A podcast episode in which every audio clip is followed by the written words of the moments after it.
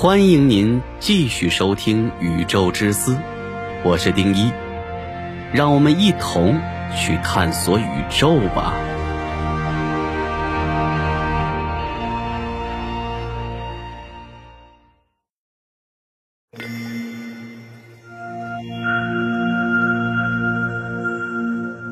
双缝干涉实验到底发现了什么？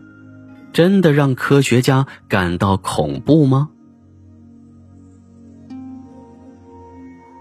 很多人听过双缝干涉实验后，会认为玄之又玄，于是有了遇事不决量子力学。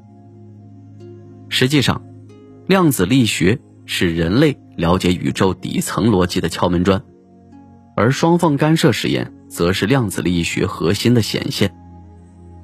下面。聊一聊双缝干涉实验到底多诡异，揭示了宇宙哪些的核心。薛定谔的猫，上帝掷骰子，平行宇宙哪儿来的？由于量子太过抽象，因此我们把量子现象过度薛定谔的猫，再回到双缝干涉实验就容易理解了。这是薛定谔给我们理解量子力学的好例子。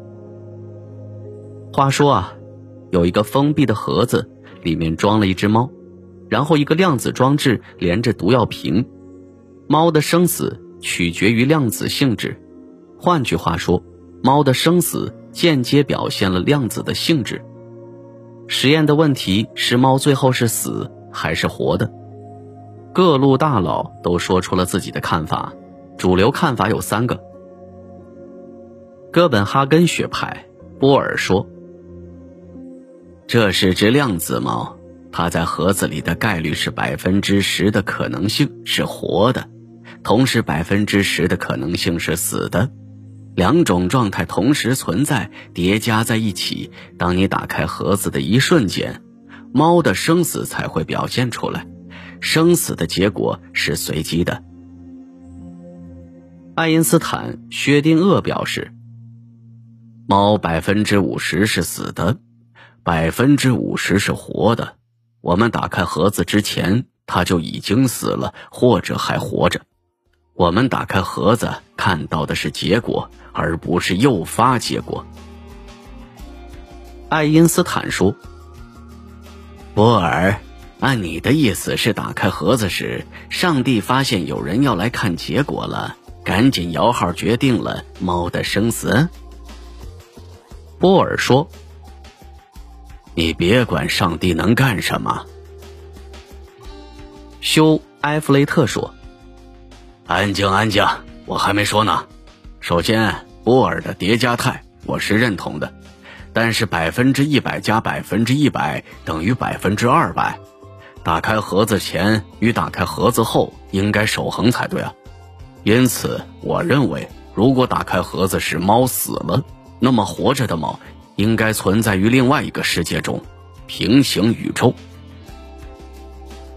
爱因斯坦、薛定谔、波尔说：“你厉害呀！我们竟然不知道如何证明你说的是错的。”故事先到这里，看懂看不懂没关系，先说结果。波尔是对的，而平行宇宙证明不了，最多算假说。在这个故事中有几点很重要：一，猫既死又活的状态，叠加态；二，打开盒子意味着观测，观测会让叠加态随机塌缩为单一态，也就是上面所说的上帝摇号；三，前两点打开前与打开后还隐含了波粒二象性。那么光到底是什么？我们下期啊，来给大家解答。